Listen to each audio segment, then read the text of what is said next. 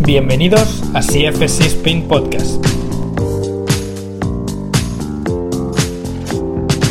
Buenas a todos, soy Mar Rosa, estoy aquí con Raúl Sánchez y con Eric Lazar. Si habéis visto el otro episodio ya los conocéis un poquito, pero bueno, bienvenidos a un nuevo episodio, chicos. ¿Cómo estáis? Hola, hola, ¿todo bien? Hola, fenomenal, gracias. Bueno, chicos, hoy en este episodio estaría súper bien que hablásemos, que hablásemos un poquito sobre la, integración que tiene FMS dentro del sistema de, de. Eh, entonces, ¿qué os parece si empezamos a hablar un poquito sobre... en, el, episodio anterior hablamos un poco como de la evaluación a nivel individual. ¿Qué os parece si hablamos un poco de, entrenamiento en grupo? ¿Qué te parece, Raúl, si, si empiezas introduciendo un poquito? Sí. Bueno, una, de las razones por la que queríamos que Eric viniera al podcast también es porque nosotros nombramos a FMS en nuestras formaciones eh, y nuestras formaciones van enfocadas a entrenamiento en grupo o es gran parte de, la formación va, va, enfocada a gestionar un grupo de personas e intentar adaptar el trabajo a cada persona y cómo podemos desde el calentamiento eh, valorar y ver si hay algunos patrones de movimiento que hay unos, problemas y cómo esto podemos modificarlo en el entreno e intentar sistematizar esto. ¿no?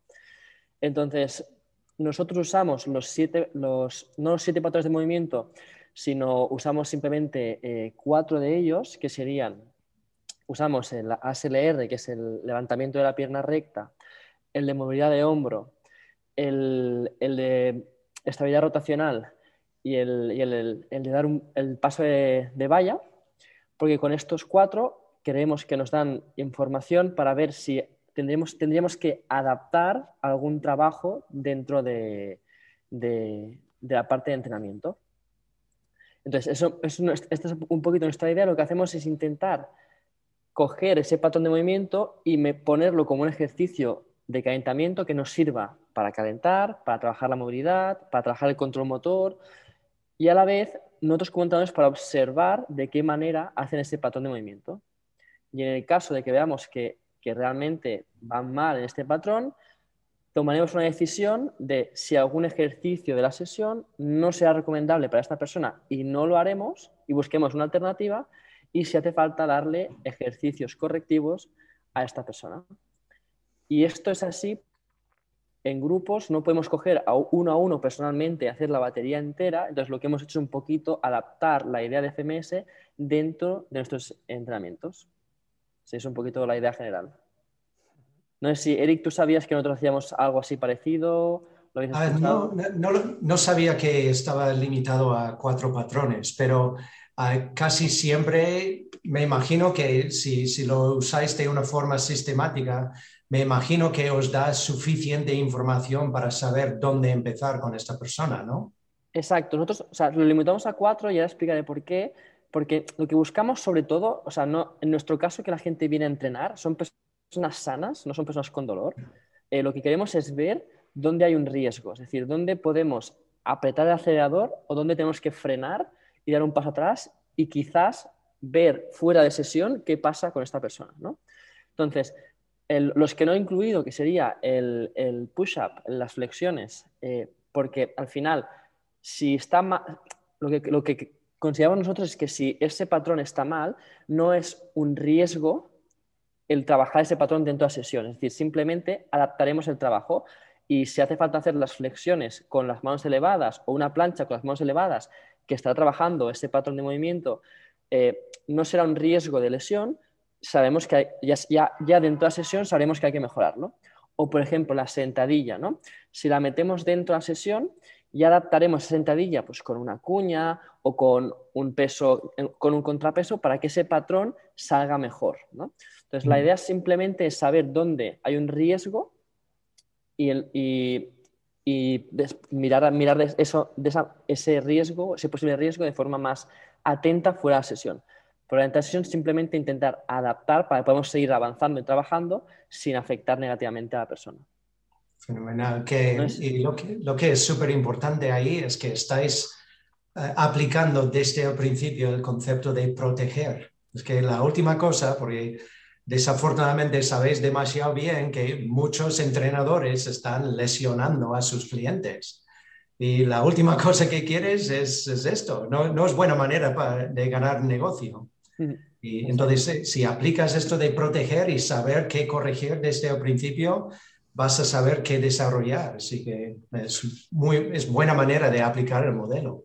Totalmente. Al final, es, o sea, la idea es proteger, es la palabra clave. Sobre todo, nosotros, también nosotros tenemos tres principios y el primero es eh, no hacer daño, es el primero de todos, que parece una obviedad, pero es que, como tú dices, no, no es así en, en, muchos sitios.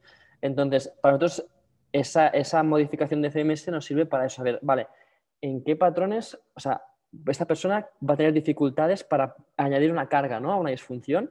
Entonces, eso de momento no lo haremos y si hace falta ya haremos una sesión individual con esa persona para explorar un poco más ¿no? qué está pasando. Pero al final tenemos, nosotros partimos de la base de que la gente a nosotros viene a entrenar, no viene, oye, tengo un problema en la rodilla, a ver si me ayudas. No, viene a entrenar. Entonces nosotros tenemos que intentar darle un entrenamiento, pero que sea de forma segura, ¿no? Sí, sí. Al final también es un poco eh, complicado porque cuando tienes un grupo eh, es una clase muy general y, al final lo que buscas es un poco optimizar el tiempo, ¿no? Entonces una forma de hacerlo es buscarlo hacer en el, calentamiento. ¿Cómo se hace de forma específica esto? Bueno, pues por ejemplo, em, un ejemplo muy fácil, y voy a usar el que usó también Eric en el anterior podcast, en el levantamiento de la pierna recta, por ejemplo, que es uno de los ejercicios, nosotros cuando explicamos cómo, introducimos FMS dentro de nuestro sistema, eh, usamos la pirámide de, FMS, entonces en la base estaría el Shoulder Mobility y el ASLR, ¿no? que son los, patrones de movilidad. entonces, si uno de estos dos, eh, por ejemplo, el, ASLR, que es el que estábamos hablando, que es el levantar la pierna recta, pues vemos que no es aceptable, sabemos que cualquier patrón de, que implique una separación de piernas o una bisagra de cadera, como puede ser un peso muerto en la pierna o un peso muerto, pues esta persona va a tener dificultades porque no tiene la capacidad de llegar a esos, rangos de movimiento. Entonces, si añadimos carga o complicamos el ejercicio, puede suponer un problema o un riesgo de lesión. Entonces, esos ejercicios de momento esa persona no los hará en el entrenamiento. Y le daremos correctivos y le daremos una alternativa. Por ejemplo, si hemos visto que, que no va bien en SDR, si toca peso muerto en esa sesión, esta persona podría hacer un puente de glúteos que no va a tener una implicación de movilidad como la que tiene el peso muerto, pero igualmente estaremos trabajando la cadena posterior, que era el objetivo de ese ejercicio.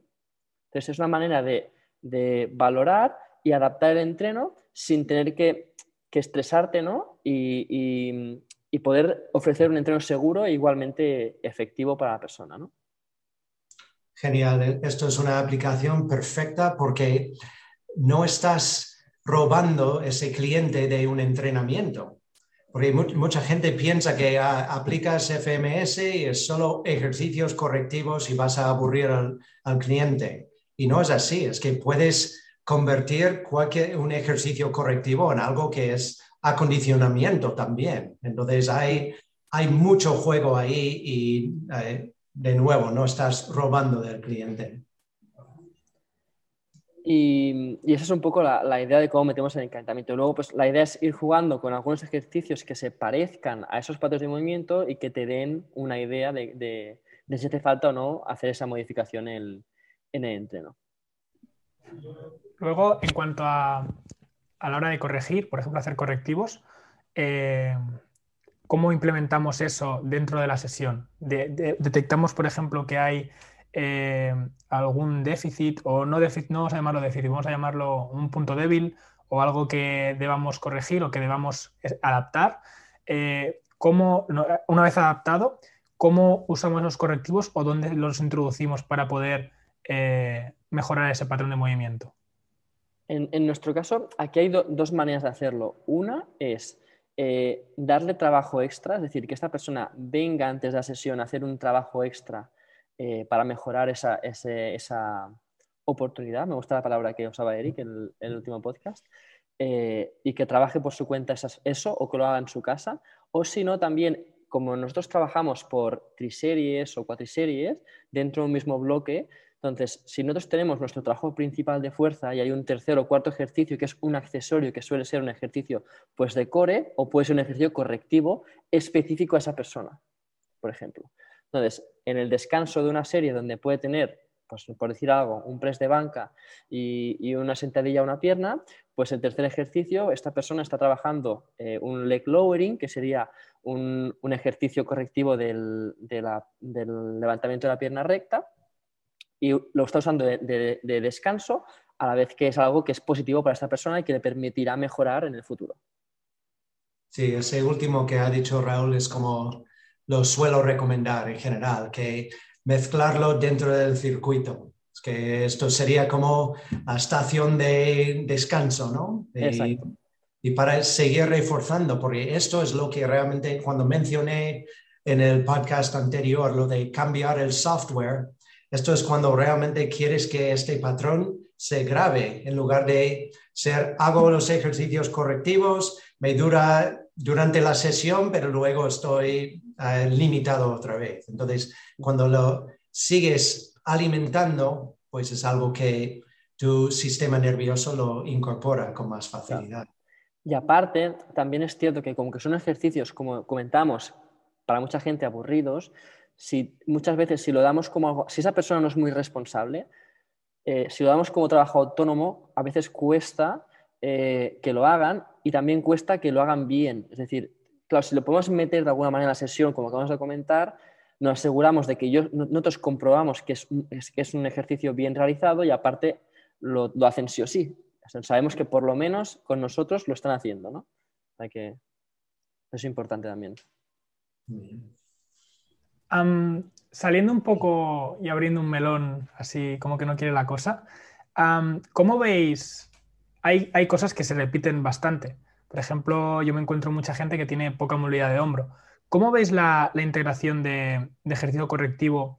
Eh, hablando en, en, un, en, un, contexto de grupo, ¿vale? Si tenéis que programar para un grupo entero, luego podéis coger a una persona y cambiárselo. Eh, ¿Cómo veis el implementar trabajo correctivo eh, a nivel general? Meter, por ejemplo, algún correctivo dentro de una triserie, y etcétera.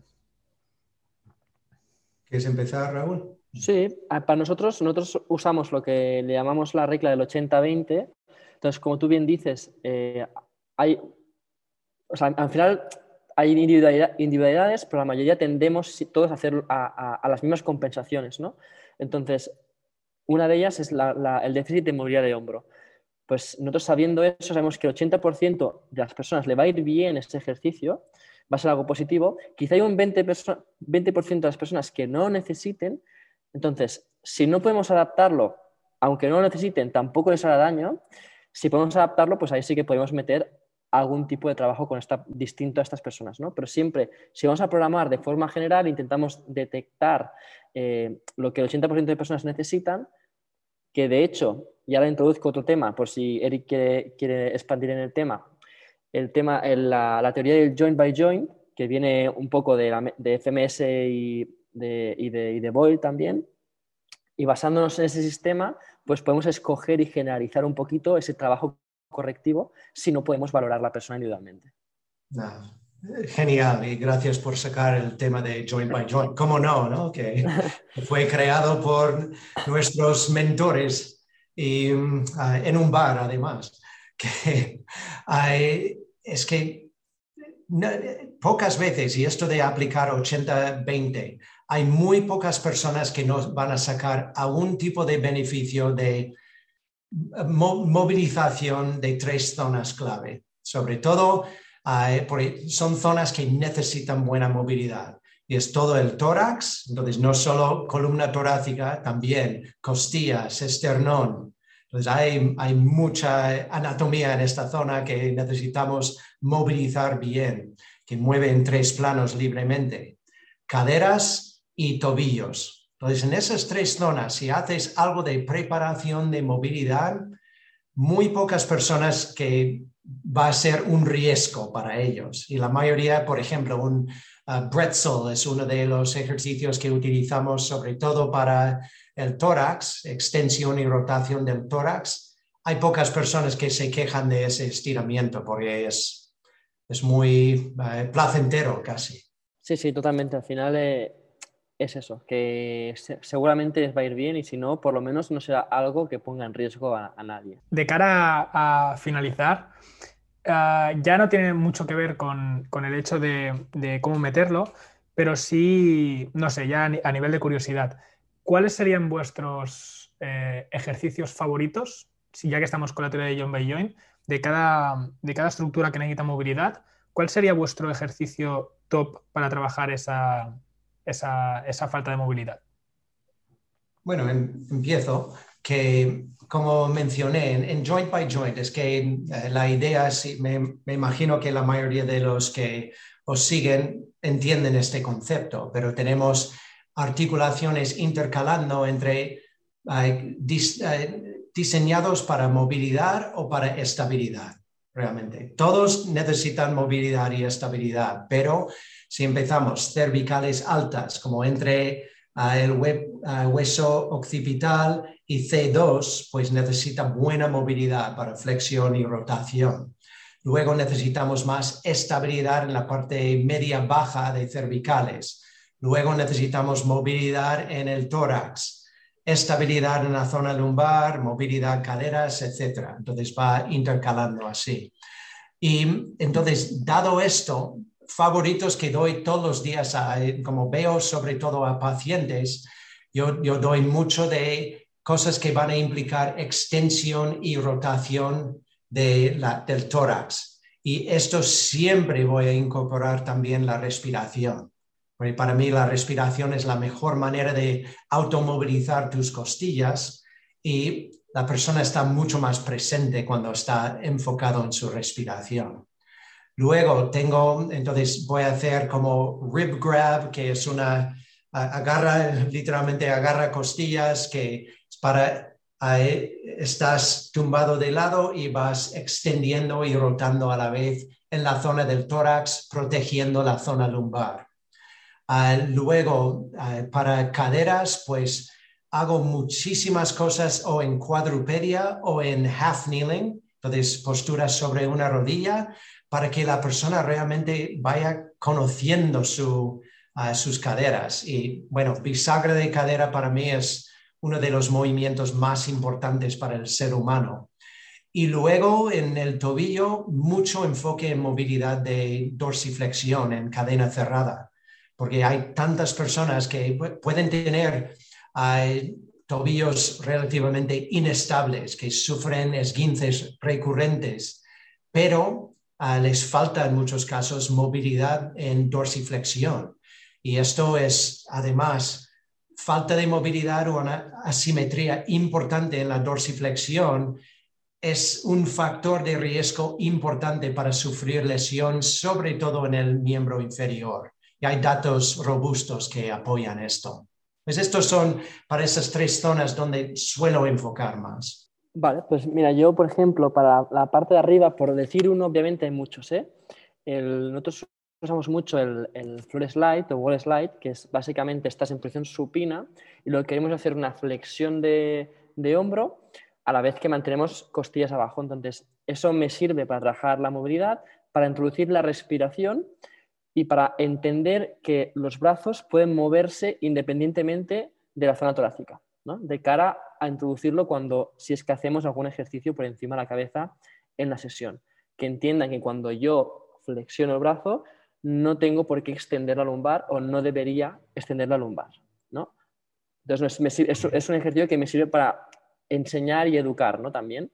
Por ejemplo, de, las caderas, uno también eh, que me gusta bastante, que ya lo hemos comentado antes, que es el, el leg lower, porque aparte de trabajar esa, movilidad de, caderas, pues también tiene un componente importante de, control motor, de activación de core, de entender también la respiración como ayuda a controlar el core y que no, lo mismo, que no extienda la lumbar a la hora de, extender la pierna. Pues es un, ejercicio que también me parece bastante completo y que es muy fácil de, realizar y que eso también es importante, sobre todo si entrenas en grupos. Y luego, por último, de tobillo, reitero lo que has hecho tú, al final movilidad de tobillo en cadena, cinética cerrada, también por el hecho de poder incluir la pronosupinación eh, y que sea un ejercicio más completo, no simplemente en planos agitar, sino que haya también un poco de componente de, rotación que también es, es importante. ¿no? Totalmente de acuerdo con todo. Muy bien, chicos, pues ha sido estupendo. Por si hay alguien que no haya visto el podcast anterior, ¿cuándo son los próximos cursos de FMS, Eric? Pues FMS va a estar en Barcelona, en Sabadell, el 10 y 11 de diciembre. Luego hay un curso de SFMA la siguiente semana en Torrejón, en Madrid. Ah, luego, finales de enero, hay un curso en Pozuelo, en Madrid, ah, de FMS. Y eh, otro curso en Cáceres a finales de marzo. Y eso, todos los presenciales y siempre la oportunidad de hacer el curso online a través de la página principal de FMS. Muy bien, chicos, pues dejaremos las redes sociales de FMS, la, página donde podáis encontrarlo y también las de Eric. Y nada, muchas gracias por venir, chicos. Muchas gracias a los dos por la oportunidad de compartir esto. Igualmente, gracias por, pasar un rato con nosotros y por compartir también tu, tu conocimiento. Y nos vemos en unas semanitas.